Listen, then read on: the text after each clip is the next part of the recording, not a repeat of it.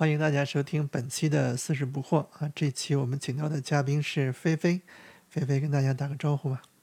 嗨，大家好，我是菲菲，我是一名从教有近二十年的一个高中语文老师。呃，就今天和大家呃能在一起聊一个话题，我觉得挺开心的。我有一点担心啊，就是你说话的时候老是腔过于浓重，这会吓跑一些听众。一听好像啊，语文老师来讲课了。反正在我小的时候，老师还是一个非常受人尊敬的这样的一个职业。像我上小学的时候，我记得很清楚，家长把我们送到学校上学第一天见老师，家长跟跟老师说的第一句话，往往就是说：“这孩子我就交给你了，不听话就给我打。”那个时候老师特别特别崇高的一个职业，都是什么蜡炬成灰啊，我们我们都都都那样。但现在还是这样吗？嗯，现在不是了。啊，不是了吗？对，那现在是什么样子的？你你要不给我们先总结一下？怎么说呢？就是我就我所在的学校来看吧，因为不同的学校可能也不一样吧。可能对于一些好的学校来说，嗯，别人会觉得。嗯，这个老师教的很好，但是可能他们也在家长的眼里觉得这个老师教的好，会不会和这个呀？我说用的词不知道恰当不恰当？嗯，好像是为了挣钱，那么可能不会崇高化吧？可能会把老师功利化吧？我觉得那是为了挣钱吗？在我的认知里头，我觉得。挣钱是一方面吧，我当了这么二十多年，在我周围的人看来，挣钱放在第一位的是很少很少的。我觉得是这样吧，就如果只是挣工资的话，可能没有家长会觉得说老师是在挣钱。但是如果老师给学生安排一些什么课外辅导班呀，但是就必须到我这儿来上呀，或者是或者是介绍到别人那里去上呀，可能有些家长会想说啊，那这是不是有？经济上的这个追求在里边，可能会这样想。嗯，是的，是。行，啊，一开始上来就说这么沉重的话题 哈。行，那那我们还是先从头开始吧，因为对于整个这个呃老师的职业，你一开始是上师范是吧？对，是的。那不如我们从从上学开始简单聊一下啊，上师范的学生跟我们一般的这种。怎么说呢？反正当老师这个这个这个学校是比较特殊的，我记得。嗯嗯，确实特殊。老师的学校，嗯，女生多，男生少。上师范的大部分都是像我们班，当时三十多个人，可能就不够十个男生，二十多个女生。这还好吧？嗯，这还好。我们计算机专业是二十个男生，十个女生。啊，都有比例失调的是吧？对，我有一个我有一个同学，他上首首师大还是北京北师大，我记不清了。他们班好像就三个男生，对，据说是很幸福啊，有好多人争着帮他洗衣服呀什么的。这种我们根本就很很难体会。可能你刚才说的那应该是外语系之类的，像我上的是中文系，所以男生相对来说可能要比外语系多一点。嗯，然后师范的生，在我上的学校里头，它的管理上也比较，就是像高中似的，像我们有体育课，嗯，还有早自习、晚自习，就不像是一个我想象中的那种大学里头的那种氛围，还有点像高中式的这种管理。上课的话，我们那个班里头也是一种小班教学，呃，除了是公开公共课，大家可能去接教上。然后那种专业课都是行政班，一个班三十多个人。有什么？我没有。有什么特殊的课程吗？就是跟普通的一般的这种工科的专业相比？啊，有，比如说像中文系，它会有一些呃什么教学论呀，然后影视文学呀，然后有一些教材教法呀，写作学呀。就是相对来说是针对于师范类的吧，但是都不多，很少，大部分都是嗯现代文学、当代文学、古代文学，就是专业课的多，正儿八经就是教你如何去教书的这种技能性的课是很少的。所以那个师范学校的中文系，其实跟普通的，比如说文科院校的中文系，其实都差不多，是吧？嗯，我觉得差不多，课程设置。嗯，嗯，我想起来了，他有就是，首先他有一门课，就是类似于普通话之类的。当时我的普通话，嗯，我们要求来说，可能要比其他学校要高一点，所以老师上课的时候会专门教你发，就是每个发音发的比较标准吧。嗯，当时我记得我们班好多都是一级乙等，现在不行了。现在 回了地方之后，哎呀，我就 我刚刚回了地方，对我刚刚想吐槽，我本来说我说现在听感觉也一般呀。现在被地方方言同化了。对对是啊，会有这样的，会会要求普通话等级要考试的是吧？呃，要考试。然后课上我记得特别有意思的一个小故事，就是。嗯，我们那个班长他是吕梁的，当时那个普通话老师教我们念那个顺口溜，就是来教普通话。然后他就说，呃，应该是这样说，就是刚往墙上呼字纸，他就对着窗户撕字纸，一撕撕下横字纸，一撕撕下竖字纸，然后横撕竖撕，一共撕了四十四张湿字纸，就这样说。厉害厉害，这个还是有功底在的，我觉得。嗯，刚才这一段，嗯。但是吕梁的那个同学，这个这个人同学现在比较厉害，现在就是我们母校的那个校长，就是副校长。然后他当时他就说的是吕梁话特别重，就说刚往床上十指爪，然后他就对着窗户十指爪，然后就是就是整个音就是全在口腔里面的啊。是。呃，反正他每次一念的时候，我们就都笑。那个课可能是。呃，比较有意思的一门课，听上去好像是专门就是跟那个什么呃德云社在训练学徒一样，对不对？是要训练发音呀什么的。嗯，不是很多，就是有一个学期可能就上过这样一门课。对，这个还挺重要的，我觉得。嗯，是。嗯。然后还有一门课比较有意思的就是快毕业的时候，当时让我们。每人讲一十分钟，你讲十分钟课，然后下面的同学就是，呃，学生，然后让你模拟讲课，然后老师就在旁边给你打分儿，然后告诉你哪儿讲的不好，哪儿讲不好，然后再把你的课给你录成一个，当时叫做微课，好像就是像录像一样的，录上十分钟，那个是作业，就是那个课可能也有点针对性。嗯，对，但是这些好像我听上来。都是比较偏重于实操的层面哈，就偏重于说一些技术技巧性的啊，就是叫什么工具性质的这种。他有没有说是说，比如说，呃，我们教育一个学生怎么样就算是一个合格的老师，或者说怎么样去在比如说对学生有更多的人文关怀，或者说怎么样发现学生身身上的不一样的地方，或者说我们要。怎么样去？比如说有一些孩子他比较刺头啊，什么之类的，这 这方面应该怎么样去对待？有没有这方面的？没有，你说的这个，呃，在当时是没有，我不知道现在的师范有没有。嗯，然后就是可能就是教育理论呀，就是这些教心教育心理学呀，可能他会粗略的讲到这这些吧。但是因为当时也是大家也不好好修这些课。所以就是应付一下考试。嗯，是那个时候还是包分配的，对吧？还是说你自自己找？呃，自己找。那个时候毕业的时候就开始自己找了。哦。当时自己找工作的时候，呃，记得那个时候在太原还算是比较好找工作。呃，我们同学会相跟上，然后一起去呃各个学校去投简历呀，然后去应聘呀。嗯，后来我当时是因为。一个是自己也没有那么强烈的意愿，说我就非要留在太原，嗯，还有一个就是大部分同学可能都是回老家了，还有一小部分就是考研，啊，就这样的，然后我就回来了。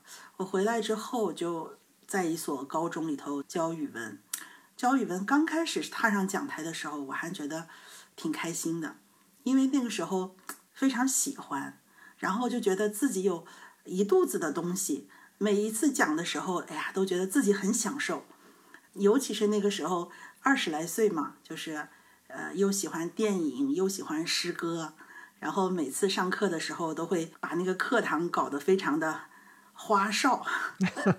具体是这么个花哨法？呃，比如说有一次讲那个，呃，有一个名人传里有了一篇文章叫做《英雄》。哎，当时讲这个英雄这篇课文，它是个名人传，但是那个时候正好张艺谋导了一部片子嘛，是就是英雄，当时比较火。嗯，对，然后我就把那个电影又重新看了一遍，然后要把关于英雄的理解，大家对英雄怎么定义啊，我又梳理了很多内容，然后上课的时候又让孩子们在一块儿呃讨论如何该定义这个英雄。然后最后结尾的时候还放了一首主题曲，好像是 关于英雄的还是哪个主题曲？然后把我们一个老教师听的就那种热泪盈眶的说：“哎呀，这个课讲的太好了！”然后还给我写了一篇那个稿子，就是评我讲课的那个稿子，发在那个校报上。哎，当时觉得哎挺喜欢的。是，啊，这个是你刚对大概。开始教学多长时间以后发生的事儿？就是一两年之内吧。哦，那你还你这绕的有点快。你还记得你第一堂课吗？呀，会紧张吗？或者说是不会有什么状况吗？哎呀，我觉得有点紧张。我我记得我实习的时候可能印象比较清楚，就是有点紧张。但是，一上我这种性格，好像一上讲台之后讲开了之后，反而是不紧张了。就是没讲开的时候有点紧张。嗯，学生们对你的反馈一直就非常的正面吗？有没有那种 比较负面的，呃，或者说是管不了的孩子？嗯，我想想，我感觉的正面的比较多，也有负面的，嗯，也有负面的。呃，负面的好像是有一次，我是上课的时候，我有个女生，她当时是不好好学习，还是在那儿干什么？我就把她叫起来，叫起来。我就说他了，但是我说的可能我忘了我原话是什么，但是我说的可能是比较委婉、比较含蓄，就那种含沙射影的，呃，那个骂。然后那个学生噌的一下就把那个书就摔到桌上，然后就哭开了，说：“啊，你怎么能这么骂我？啊，你就是你作为老师你还这样？”我说：“我怎么骂你了？” 太原话都出来了，你这明显有太原口音了啊。嗯，嗯，嗯，然后就就是当时很尴尬，也跟他嗯也跟他顶撞，也把我气得够够呛。然后当时好多新分配的时候有二十多个嘛，我们当时去了，嗯嗯，二十多个老师里头被气哭的比例也挺高的，经常有有有老师被气哭。这是实习还是工作以后？就是刚工作一两年的时候吧。哦，是。那你现在作为一个老教师，你你现在回想当时的状况，你觉得怎么样处理更合适？就是在课堂上这个事情吗？就是刚才把那姑娘，反正你们俩都气得够呛的这种事情，是不是有更好的处理方法？嗯，我觉得分年龄了吧。你就在现在这个年龄去看的话。首先，他不学习的时候，可能你就不会含沙射影的去就说他了。然后这样的话，可能也会避免矛盾。对 我，我我现在这个语文也不太好了。含沙射影好像是个贬义词吧？哦，是贬义词，但是它会让人觉得就是你没有，哎呀，所以你觉得这件事情是你做的不合适是吧？对，是我做的不合适，但是我的发心是好的。就是我是因为他不学，然后比较着急，所以说我是想让他学起来，但是我又不想用很侮辱性的言辞去伤害他的自尊，所以我就那样说。但是其实那个那个侮辱性并不强，这有时候看怎么理解了。我记得我当时不是说我就带着很恶意的那种语气呀或者什么来去说他的，可能是这个孩子对这个词语他。过分解读了吧，然后他就觉得啊，有这个。嗯，好，我们这个也比较跳跃哈。那刚开始说了一下开始上课一年多的情况，然后突然就就转到这个从这个记叙文就转成议论文了。嗯，要不你还是继续给我们讲故事吧。嗯，就是刚开始的时候，上课的时候挺享受。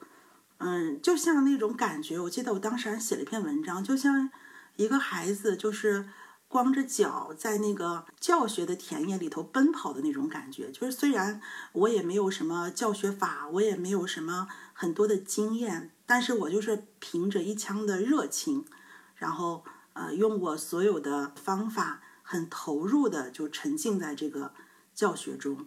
学生们其实也很享受，一是因为。新老师嘛，肯定大家就觉得，嗯，又很年轻，然后上的课肯定又很花哨，又能调动起他们的兴趣。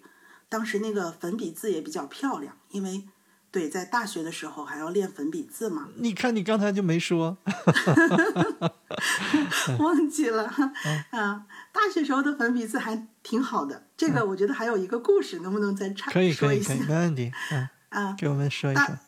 大学时候，我记得我们班的隔壁班是一个书法班，就是当时在我们学校有个专业就叫做书法专业。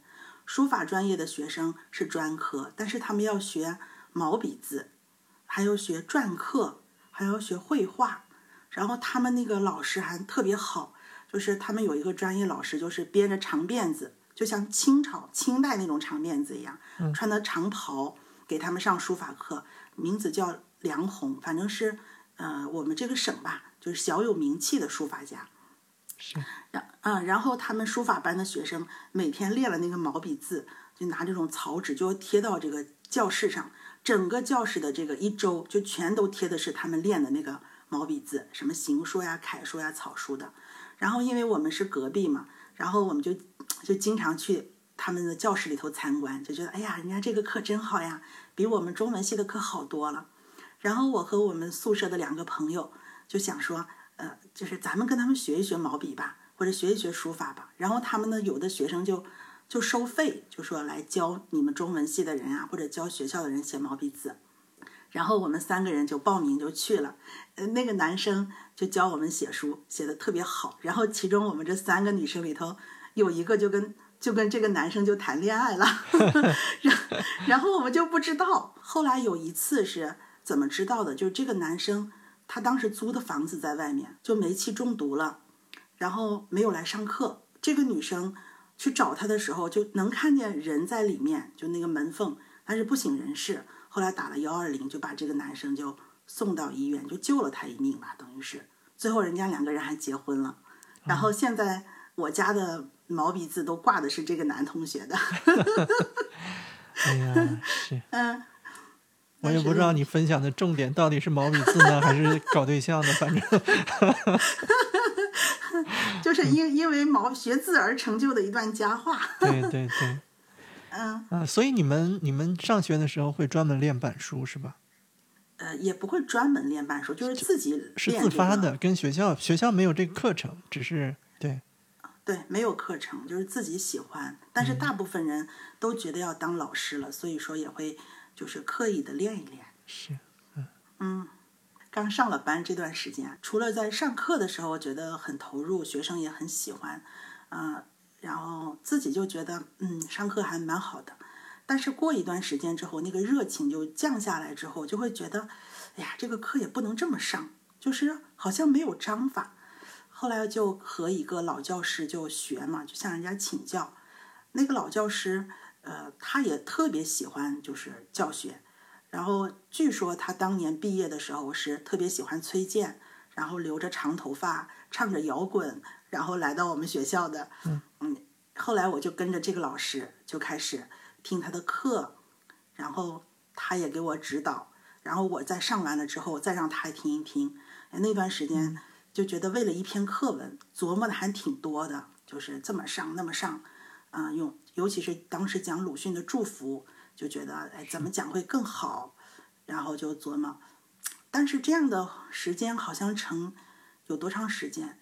也就是七八年，或者是五六年的时间。嗯，五六年过去之后，我感觉我就进入了一个瓶颈期，就是觉得教学上没有什么长进，而且就一眼看到头了。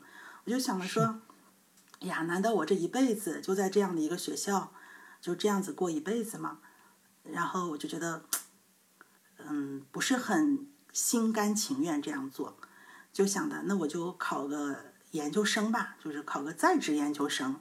刚开始想考个脱产，后来觉得脱产也不现实，学校不支持，就考了个在职研究生。然后考在职研究生的时候，因为要工作嘛，要工作还要教学，学校又不同意，然后就偷偷考，自己早上起来，嗯，在家里头做一套英语题，然后五点钟起来，然后做一套题做到大概六点多，然后就开始做饭，就吃了早饭，然后送了孩子，自己再坐上公交车去学校上班，然后在学校上班的时候也是。早上孩学生们上英语自习的时候，我就在那儿背英语单词，他们能背的我也能背下来，然后就这样子偷偷考，心想呢学校不同意，不同意咱就先考，考上了再说。后来那个在职研究生，其实想想吧，嗯，当时也不难，但是嗯就害怕考不上，所以当时还挺用功的，用功下来，嗯，然后下来考上了以后，就拿上这个通知书就去找校长。因为当时那个通知书上写的是，你可以就是学校负担一部分费用，你自己承担一部分费用。后来就想着说，那跟校长说一说，看能不能给我们报销一半，然后我们自己一半。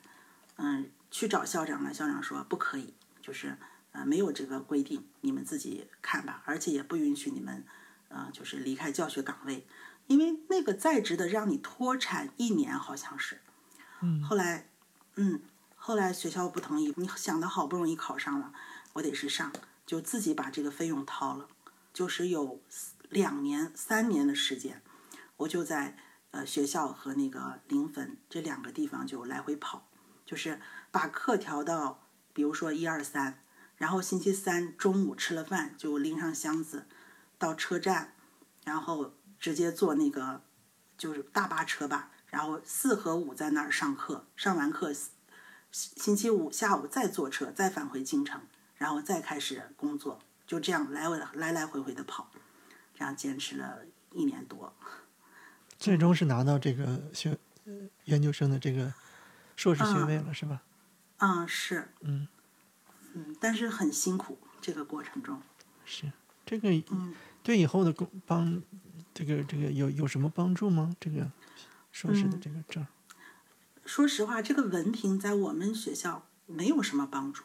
嗯，但是当时可能就想的是，嗯，想法就是我想去再走进校园里头，就是不想在这个环境里头待，我想再换一种环境，再回到大学，呃，或者说再提升一下。当时是抱着这种想法去的。嗯，所以说，虽然这个证不承认，但是就是在那段时间里头，那些老师们其实他们也不好好教。他们就觉得，一个是你是在职的，啊，也就是混个文凭算，嗯，虽然我们是抱着这种想学的目的来的，但是他们也不怎么教，嗯，后来那个老师他会让你看一些，就是名师讲课的那个课程实录，嗯，他当时就给我们推荐了几个，呃，初中语文的全国的名师特级教师，然后让我们看过他的一篇教学实录。看完了之后，忽然觉得说，呀，你看人家的课居然可以这么讲，就是我们是一一首诗词一首诗词的讲，人家名师就是整合教学，就是把三首诗放在一块儿讲，嗯，然后再把它串起来。当时我的感觉就是好像给我打开了一扇窗，就觉得啊，这个课这么讲就更深刻更有味道。后来我回了家之后，就嗯把网上的这个名师的。搜集资料，搜集出来，一课一课的琢磨他是怎么上的。像冯梦，就是那个王军的，还有呃钱梦龙的，还有王松洲的，就是好多名师。我就在网上把那个教学实录搜集出来，就看看人家怎么讲课。啊，那个时候觉得讲课就又提了高了一个境界吧，就比原来就嗯就不一样了。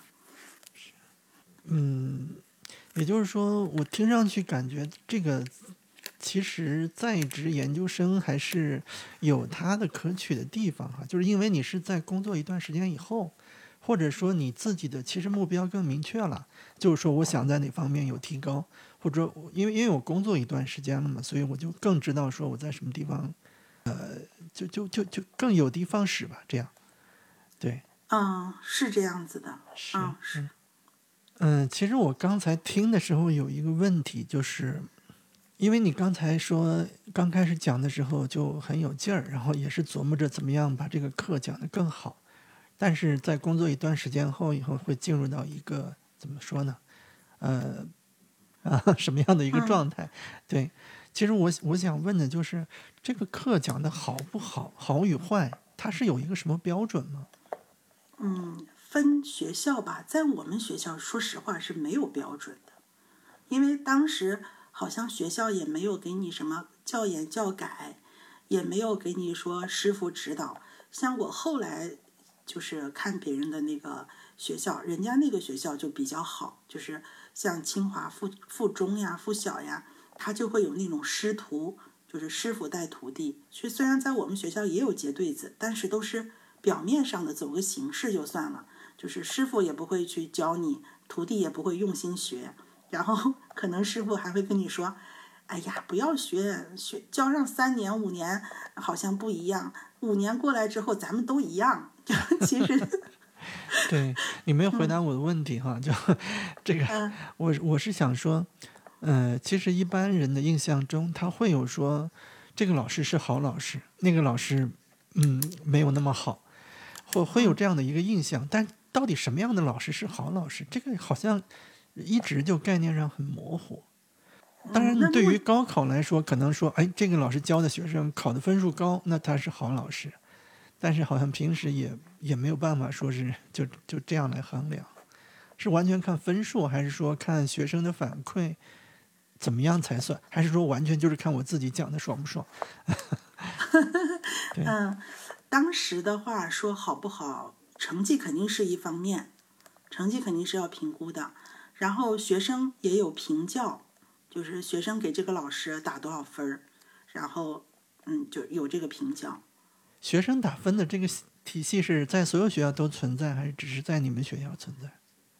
呀，我不太清楚呀，反正在我们学校是有存在的。那这个分数对老师有什么影响吗？嗯，上职称有影响呀。哦。就是嗯，你的分数会有评教会占一部分，成绩会占一部分，然后你的论文呀各方面的发表的多少也会占一部分。是，嗯，嗯，这一段时间反正就是喜欢琢磨了吧，但是全部是自己琢磨，因为呃，在我们学校这个气氛并不是很浓，就是大家可能就觉得，哎呀，当个老师就行了，然后。嗯，我对得起良心就行了，差不多就行了，就没有说我要在教学上要怎么研究研究啊什么的。其实我当时也是觉得，嗯，没有说是要跟别人比什么，就是觉得自己这样做的没意思。你看老那样教书没意思，现在这样教的就挺有意思的，就是自我享受，其实就是也没有人听你的课啊，也没有人听你的课。哦，对我我我我我插一句哈，就是说，你们学校。我其实不太清楚啊，是在整个市里边，是在一个中上还是中等，还是大概是一个什么位置呀？就是在我刚上班那个时候，它是企业学校，它的那个生源相对来说比较固定，就是这个企业的子弟。嗯。那它它的也不像现在的一中呀，一中不行就是二中，二中不行就是三中这样的，它相对来说是一个比较独立的一个地方。对。所以说。嗯，当时那个企业上也有钱，他就和呃北师大的一个教育机构合作，他就会请那个北师大的老师来这儿教，所以你你可以想见，他那个生源吧，肯定有矿上的比较优秀的生源，也有中等的，也有也有差的，所以他不能在市里头排名。如果要是排名的话，可能也算一个中等吧，中等或者中上的这样的一个情况。后来归了市里以后就。就不是这样子了，嗯，那现在呢？现在是一个什么情况？现在就属于呃倒着数的 学校啊，这 这怎么还怎么还下降了？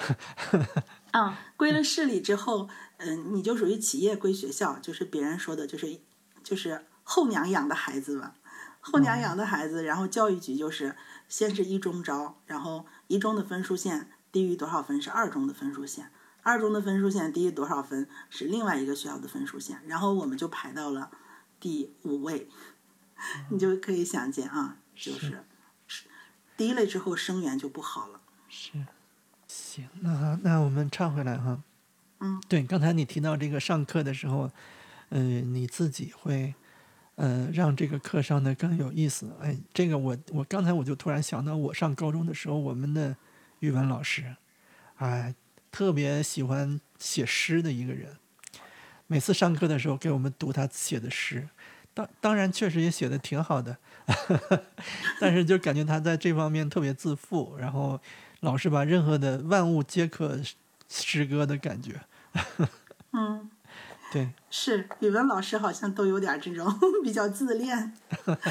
嗯，这也这这也是好事吧？嗯，这个时候好像，嗯，就是前就是又重新走了一段吧。走了一段之后，嗯，就学的像人家那个名家一样，也把你上课的这个实录就记下来。就是我讲一课，然后我就用录音笔录下来，然后我再整理成文字稿。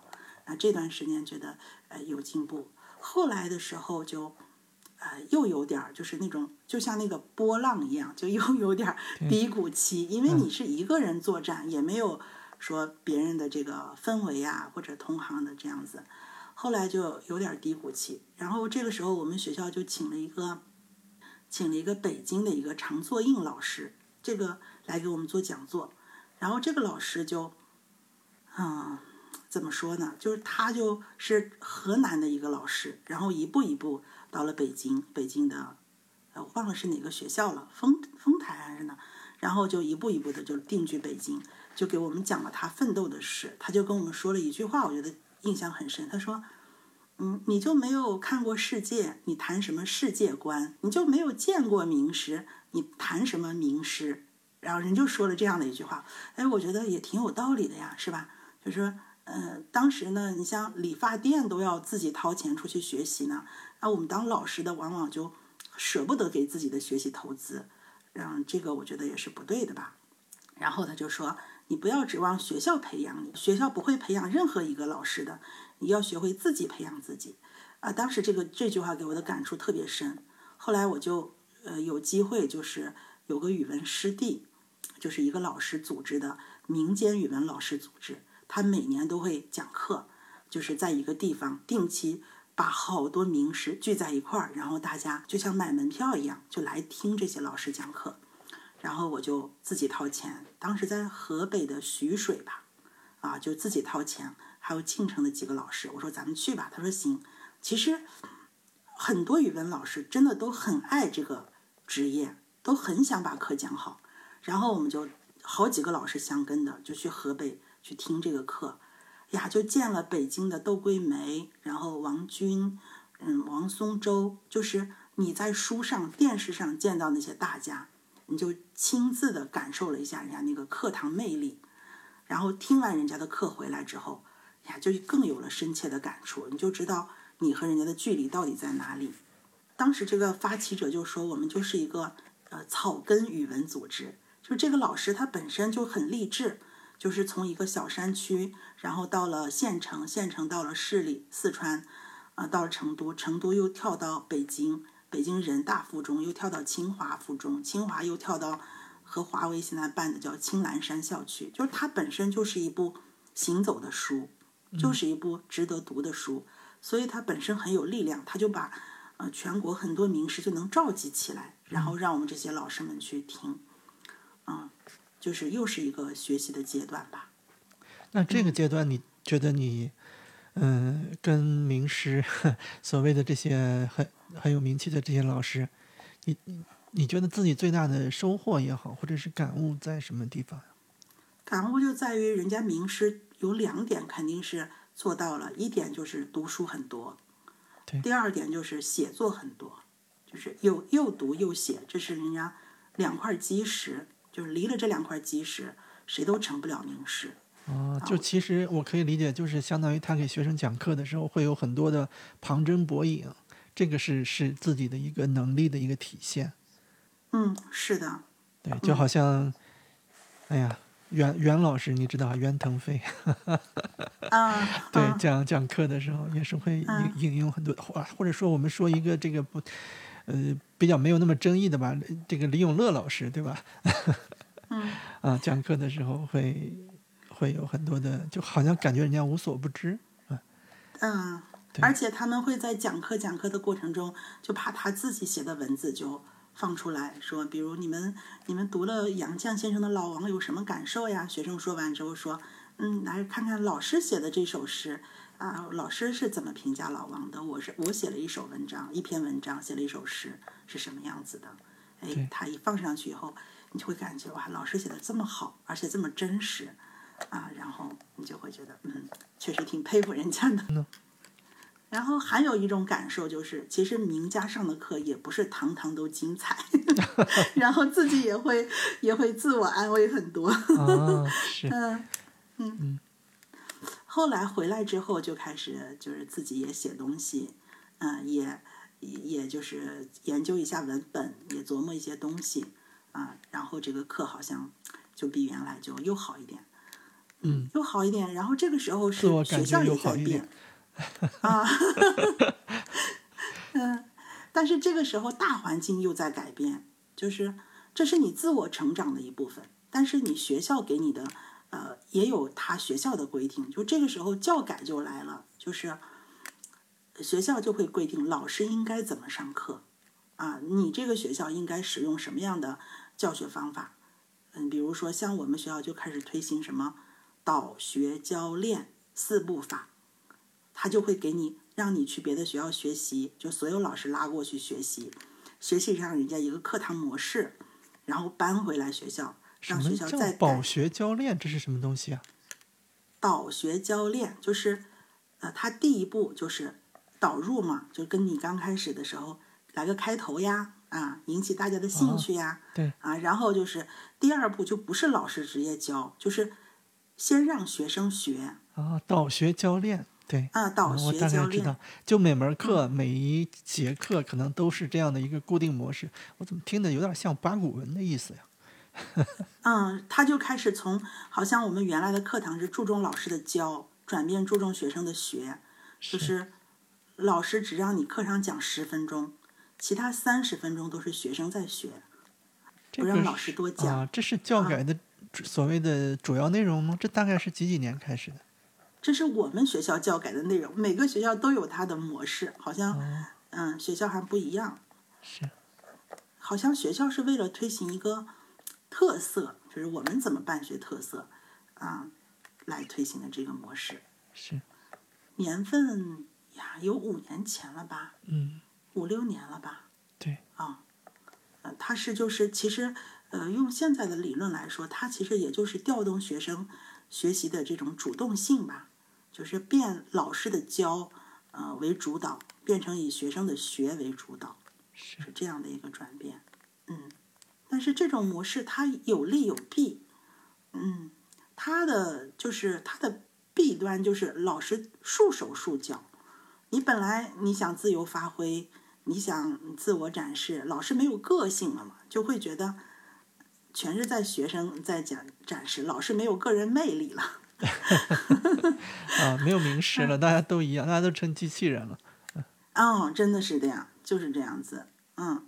但是学生可能学习的时候，他容易有针对性，比如说学生学了二十分钟，然后有什么问题了，然后就提问，提问出来，老师就开始回答，就是课程课堂就变成这样，学生问老师答，或者学生问学生答，就这样比较僵化、死板的这个模式。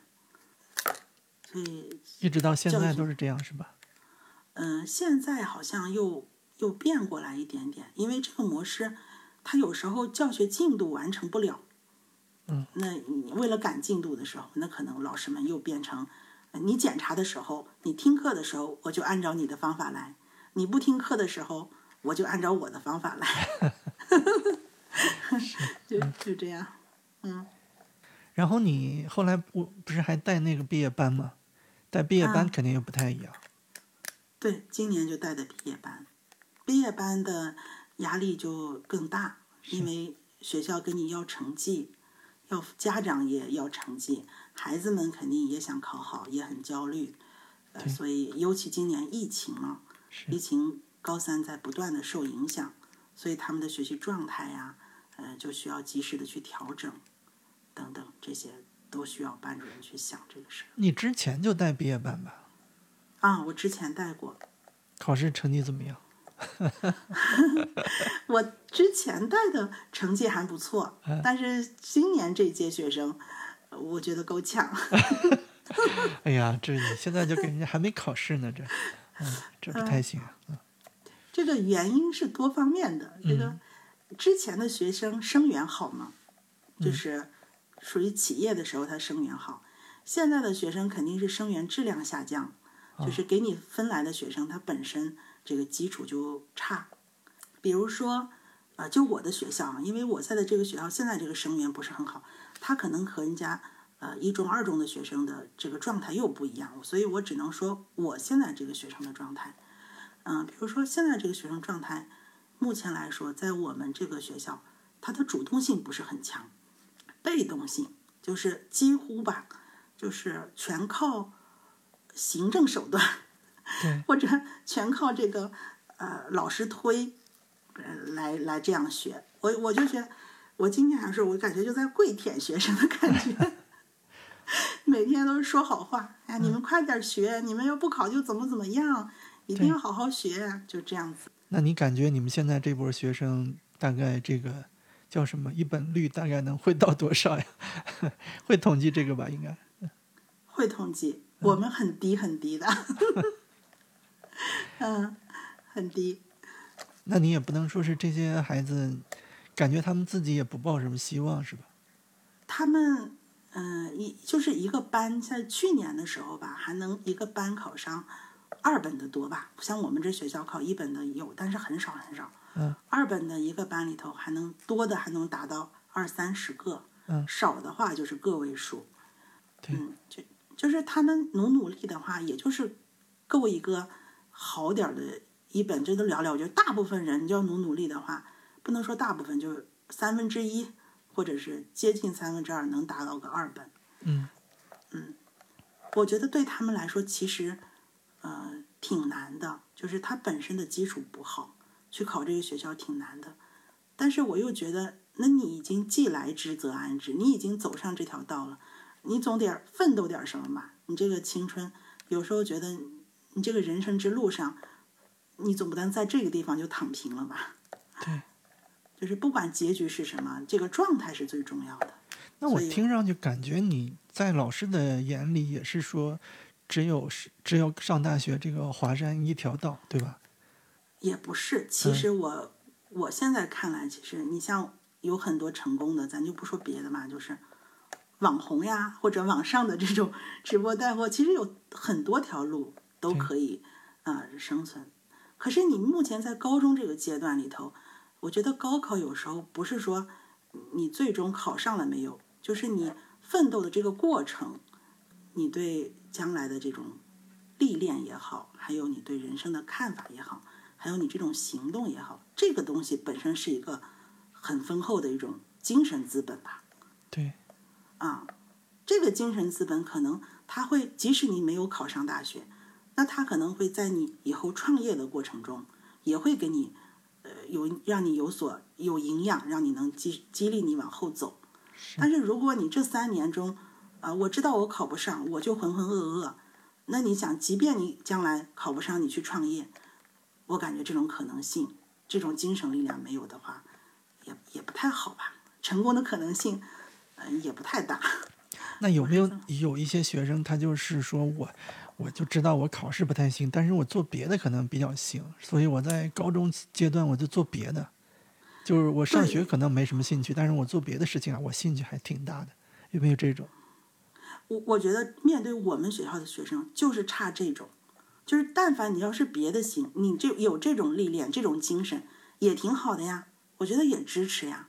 你就是打球行，我就研究怎么打球，是吧？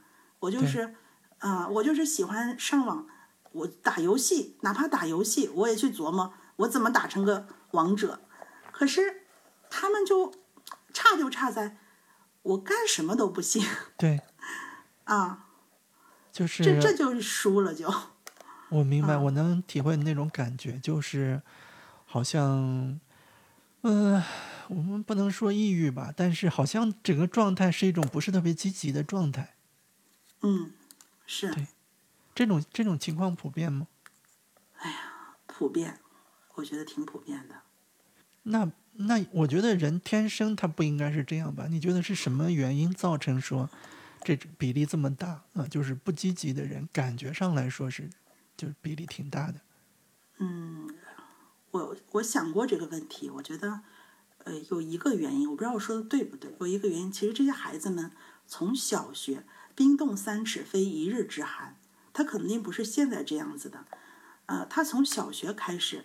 我们就在想，是不是小学就开始错了？就是老师们就是灌输，他们不思考嘛。这些学生，我你问他一个问题啊，哪怕是个很开放性的问题啊，啊，你对这个电影怎么看呀？啊，你你就是对这个现在的这个，比如说啊，乌克兰和俄罗斯这个战争，你有没有什么看法呀？就很开放性的问题，他们起来会说我不知道呀，我不知道呀。从小可能就你老是给我答案。我写我记就行了，这种思考的能力，我觉得早早就萎缩了。我想过这个，然后就是，然后就是从小学开始，我们大量的就让学生们就开始写作业、抄作业，尤其是语文抄词、抄生字。其实学习的兴趣，嗯，就很快就没有了。在这种机械式的、重复式的，如那些成功的学生啊，就是学习比较好的学生。他应该是体会到了学习的乐趣，所以说他才能很享受在其中。可是这些孩子可能他的学习的乐趣早早就被扼杀了，或者我学习的乐趣就不在这里，但是我其他方面又不让我发展，那我能怎么样？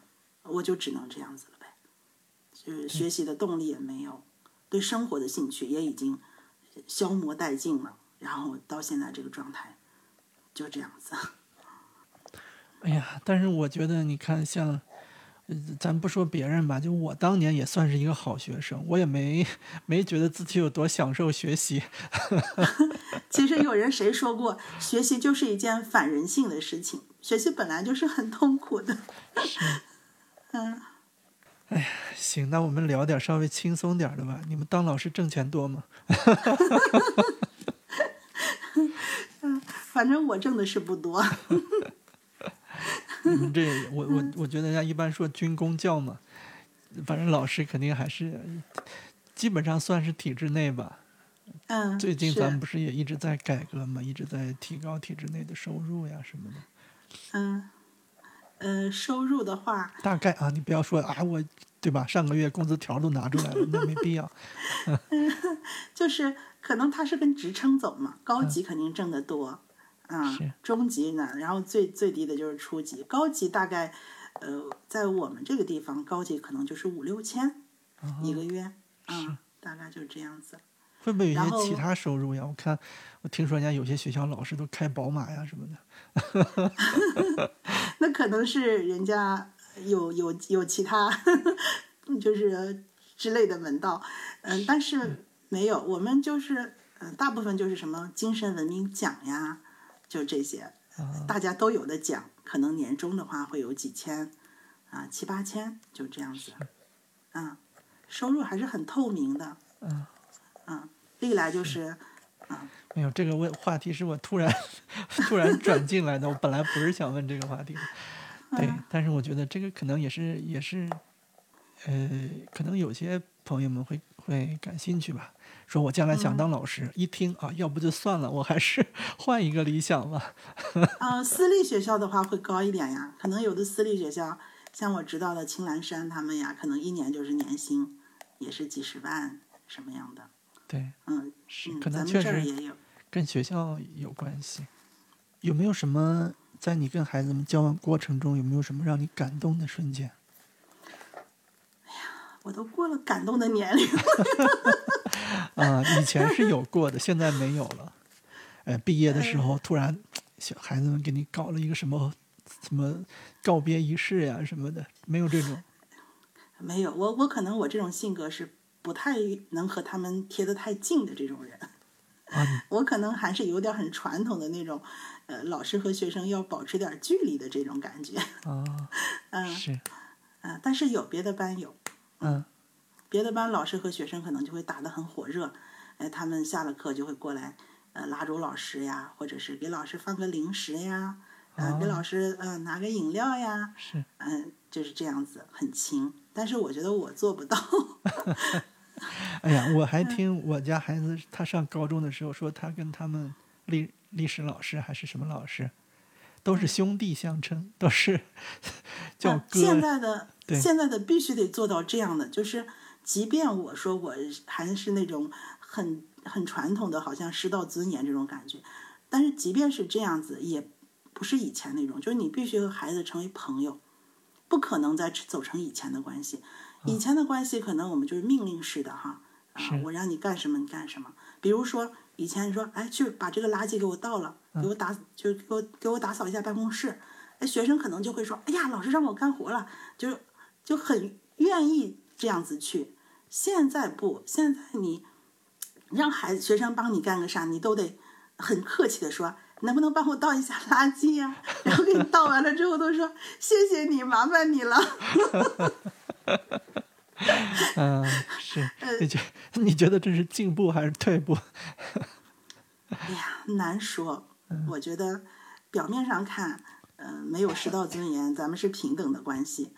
但是我感觉现在的学生本身他就本身他就很自我，他就很强调我要怎么怎么样，我要怎么样，他就很缺少这种规则意识。我感觉 是。嗯，当你老师没有这种威信的时候，其实意味着你就没有权威嘛。你没有权威，你在教学上，你给他布置作业的时候，他你也会没有权威。其实这个对孩子来说也不见得是一件好事情。我不写就不写了，你怎么样呀？对呀，为什么我们需要权威？便于管理。便于管理。哎，你这个这个也也不是不是这个意思啊。不是说为什么需要权威？我觉得，嗯，中国的文化历来不，咱们咱们好像没有没有，我们好像这个话题有点跑偏了。但是现在也其实离今年的高考也很近了嘛。那你觉得说，呃，对于，就是说在于呃孩子们拿到一个好的高考成绩这方面，你有什么自己的体会或者是建议吗？嗯。就是目前这个阶段，或者说他在应试的时候吗？对，就现在离高考大概还有一两个月。嗯，三十多天。三十多天，对。嗯嗯，我的建议就是，嗯，第一个就是要保持，就是模拟题或者练题的这个节奏吧。嗯。这个节奏就像是开车上高速一样，我一直说。就是我们高考的时候，就是你驾驶的这辆车，你上高速，你上高速之前，你肯定要练 N 多次，你才能保证你这个开车的时候很顺手。那现在这个阶段，你这个不停的做题，就是在规范的时间，比如说两个小时做完数学，两个半小时做完语文，学校肯定都会有这个这个模拟练习。这个模拟练习不要轻视它，其实它就让你在。保持这个考试的状态，就像在高速上你练车一样。对，很多学生可能到现在他就放弃了，就觉得，哎呀，反正也就这样了，啊，考好坏也没啥。但是这个节奏很重要，不能不能这个时候不能放了这个节奏。然后第二个就是说，嗯，就是当你在练题的时候，还有什么问题的话，要回归一下课本。啊，我做这份题可能哪有问题，正好是查漏补缺的时候，啊，我我在做学新的，我可能学不进去了，你也很着急，越焦虑你就越学不进去。但是我回归课本，把这个知识漏洞，这个时候就是把它填充起来，我觉得这个还是能做到的。嗯，还有就是，啊，一定要坚持到最后一刻。哎呀，行。那个，呃，我也不知道我为什么要问这个问题。嗯，对，好，那个咱们插插进来另外一个话题哈，那个你们现在班上这孩子们早恋的多吗？啊，有呃，我觉得也不少吧。嗯，在现在我不知道老师或者说学校对于这个这这个问题是什么态度。对高中生来说。嗯，其实，在外国就没有早恋这个词，是吧？对。嗯，就是他就到了这个年龄，我觉得啊，从我们家长的感觉，或者从我们正常人看，我感觉这个有恋爱的话，这双双方面看，它不见不见得是一件坏事，呃，至少发说明你的孩子发育正常，到青春期，尤其是他爱的是异性的话，我觉得就更更放心一点，是吧？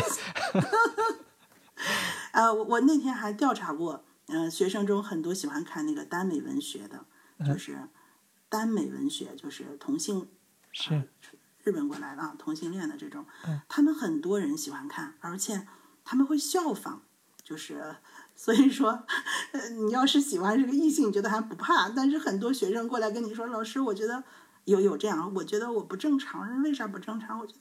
我喜欢，我是女生，我喜欢女生，他就会跟你这样说。啊，那你跟同学的关系还挺近的，嗯。呃，这不是我们班，是别的班的啊，老师这样说的。其实他这个也不算同性恋，他可能这段时间他他他只不过是看这类的文学，他可能有点嗯，有一点点迷茫对他。其实同性之间有这种爱慕也也对啊，也没有什么。嗯，然后。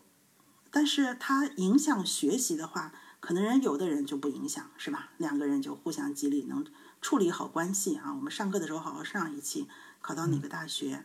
但是大部分人，负面影响可能要多一点。是，嗯，老师的想法吧，其实老师私下都知道，嗯，也不需要管。也许人家将来，呃，就是还挺好的，还挺适合人家的，就是私下会这样说。但是面对他的时候。肯定会让他摆正学习态度，也不会说 强制的说你俩不要往来。虚伪，你们这些老师就虚伪啊！对着他的话，肯定会说你这段时间不要往来，你将来考上大学之后你们可以交往，但这段时间啊，你这样，我觉得这也是一个很好的，嗯，很好的指引吧。啊，当然也会跟家长说，也会告家长，啊，你家孩子。最近可是怎么怎么样啊？你回去说一说。哎，行吧，行，那，哎呀，反正，嗯，你自己可以总结一下嘛，就是你当老师这么些年，然后也也也算经历过不同的学校吧，虽然是同一个学校，但是也有比较大的变化。你你会怎么样去看待你这个职业，或者说？更更隐身一点，就是更范围更大一点，怎么样看待咱们的孩子就是祖国的未来嘛？嗯，对，我觉得其实教育真的是一项很神圣的职业啊，它确实是育人的，但是目前来说，我感觉我们真的是可能走的都都偏了，就是我们可能过度的注重了成绩。升学率，而没有，呃，很好的注重学生的本身，就他作为一个人来说，嗯，谁说的一句话我忘记了，就是，呃，谁说的？朱德庸，啊，忘了，就是我们曾经被贫穷毁坏了一次，又被富裕毁坏了一次。其实我想说，放到教育上的话，就是我们以前没有。没有很好的教育，受了教育的苦，可能毁坏了一次。但是我们现在过度注重这个教育，反而扭曲了。嗯，那你觉得怎么样才算是一个成功的教育呢？啊，成功的教育有没有什么简单的标准？有，我觉得教育就是培养一个独立的、自由的、完善的人格。我感觉应该是这样子的，不是说去培养一个。应试的机器，培养一个高分的机器。说到这儿，我就想说，呃，我曾经读徐徐凯文，就是北大的那个心理学那个老师，他在北大教书的时候，你知道吧？有一个例子，我觉得很触动我。衡水中学的一个学生，呃，有一次说什么来，就是说我忘了，就徐凯文说的是课间休息啊什么的，时候衡水是小便是三分钟。大便五分钟让学生，然后晚上睡觉不能脱衣服，就是把所有的时间都用来学习。然后这个时候，他是作为一个反面例子在跟学生说：说人不能这么活。但是有一个女生就这样站起来就说：“老师，我就是衡水中学毕业的，我觉得这样很好呀。”睡觉脱衣服就是浪费时间。呀，我感觉听了这个例子之后很心酸，就是人活着嘛，就已经被这种考试呀、被这种成绩啊捆绑的如此的束缚的如此的紧，然后呢都不自知。我感觉这样下去的话，我们的人即便成功了又怎样？就没有这种幸福感，没有这种为人的乐趣。所以我感觉教育应该真的是培养人的教育。陶行知先生说的那个“千教万教”，啊，什么教人教做真人，千学万学，什么学习做人，就是应该是围绕人来说的。嗯，因为你自己也有孩子嘛，那你对他的将来你会怎么样看待呢？我感觉我的孩子目前目前我也在想，我觉得他首先要有第一个能力，就是他要有生活自理的能力，然后第二个是。他要有自己养活自己的能力，哪怕就是，他就喜他喜欢做饭，那他就将来当一个，嗯，厨师，他很享受做饭，他这个职业也能养活了他自己，同时他又在这个工作又给他带来了幸福，他也能给别人带来幸福，我觉得就挺好的。那会不会有些人觉得，就是说，首先只有考上一个好大学，然后才会。才会有这种自己养活自己的能力，或者是去感知幸福的能力。所以第一步还是考一个好大学。对呀，这种声音很多呀，啊，说必须得考一个好大学，什么经本科、经本营硕水博士，本科一定要是最好的啊，其次哪怕考个不太好的硕士都行。但其实生活中不是这样呀，我们放眼生活，那些真的考上博士的人，不是也有活得很不快乐而。对吧？啊，各种各样的问题频出的人嘛，对吧？做一个幸福的普通人，我觉得就挺好的。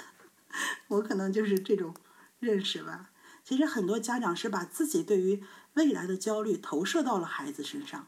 其实那个焦虑、那个恐惧吧，并没有来，是我们自己把他想的太恐惧了，所以搞得把这种恐惧投射到孩子身上，搞得孩子觉得未来也很恐惧。啊！我要考不上就怎么办呀？我就我又怎么样呀？我感觉没有那么严重吧。考不上的人不都活下来了？你这个我我这个可是要放出去的，对吧？一一放出去，然后如果哪个家长说我可不要这个老师来教我的孩子，哎呀。嗯，我是对我的孩子是这样的，我没有，我对别的孩子我还得按照这个呃社会的规定来做。好好好，嗯，啊，非常开心哈，就是我们聊了这么多，我觉得你也说的非常的真诚，不真诚，呃，太真诚的、太实诚的就剪了。啊，那那你觉得有什么需要剪的吗？哎呀，我不知道。行。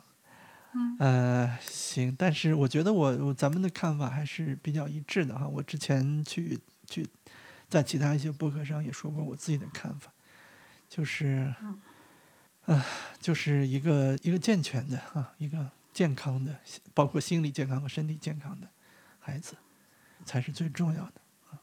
嗯，也是希望我们全中国、全天下所有的孩子都是心理健康、身体健康的孩子吧。